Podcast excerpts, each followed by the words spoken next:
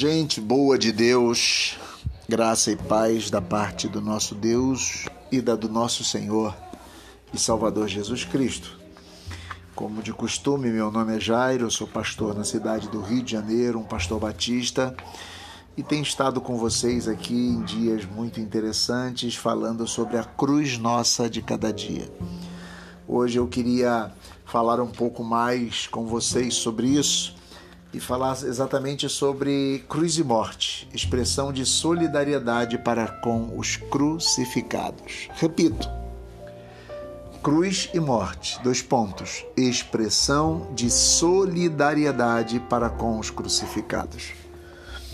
Queria estar é, partindo dos valores que temos todo, sempre tratado aqui e pensado sobre, por exemplo, quando nós falamos sobre Mateus capítulo 25.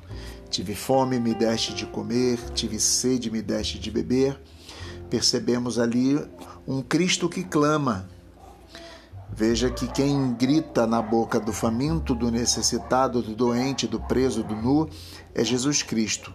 Porque aqueles que ouviram isso dirão: Quando fizemos? E Jesus dirá àquelas pessoas: fizeram a mim quando fizeram a um dos meus pequeninos. Então, quando nós pensamos em Jesus, na morte de cruz e no sacrifício do Cordeiro de Deus, nós pensamos naquilo que ele pode nos mostrar de solidariedade sem o interesse. Sua morte nos aponta nessa direção. Né? Nós precisamos entender de, do Deus conosco que se solidariza para com os crucificados pela história. Ele nasce entre os pobres, vive entre os pobres e vem para pregar libertação aos oprimidos. Olha que coisa interessante. Então, quando nós falamos sobre isso, nós precisamos pensar que sempre que pensamos na cruz, no sacrifício de Jesus, na morte de Jesus, no Cristo que se deu a si mesmo por nós, nós pensamos na solidariedade para com os crucificados pela história, pela vida, pelas dores, pelos sofrimentos, os pobres, as viúvas, os, os angustiados, os, enfim, todos aqueles que sofrem algum tipo de cruz na história. Então é preciso é, entender que há um sentido e devemos conferir um sentido à cruz, que, digamos, e o sentido da cruz é assumir por amor e por solidariedade os crucificados. Não há sentido nenhum Jesus morrer na cruz e deixar essa missão histórica com a igreja se a igreja não compreende a necessidade de se solidarizar com aqueles que estão sofrendo. Digamos que esse gesto é humanitário, expressão de solidariedade amor fundamental. É ser humano, sabe? Compreender que a cruz, a expressão de solidariedade para com os crucificados, é ser humano.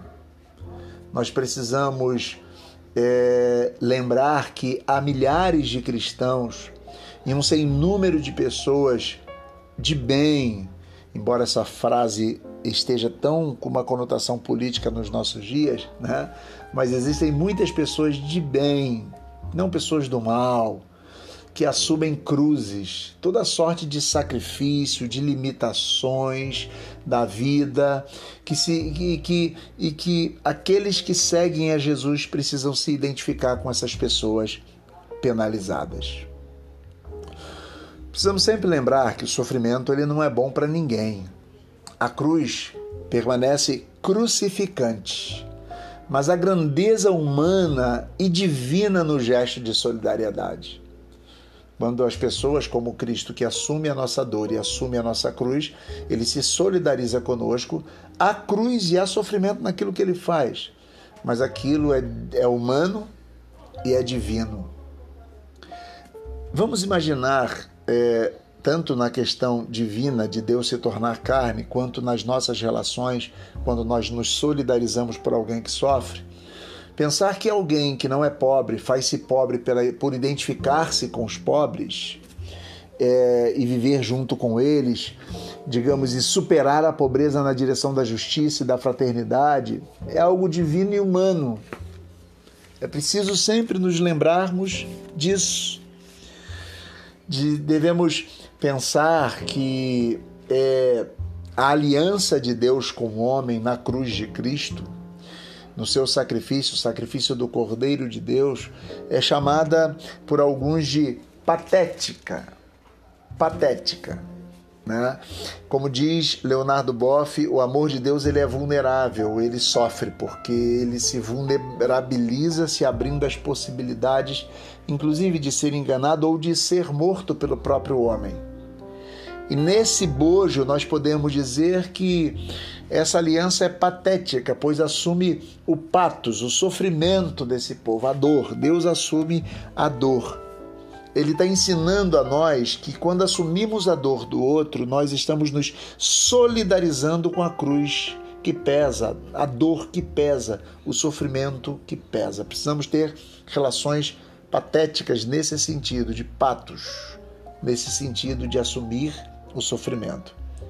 Que a ideia da encarnação de Deus e que podemos perceber a encarnação que devemos ter num sentido de empatia e simpatia com o outro.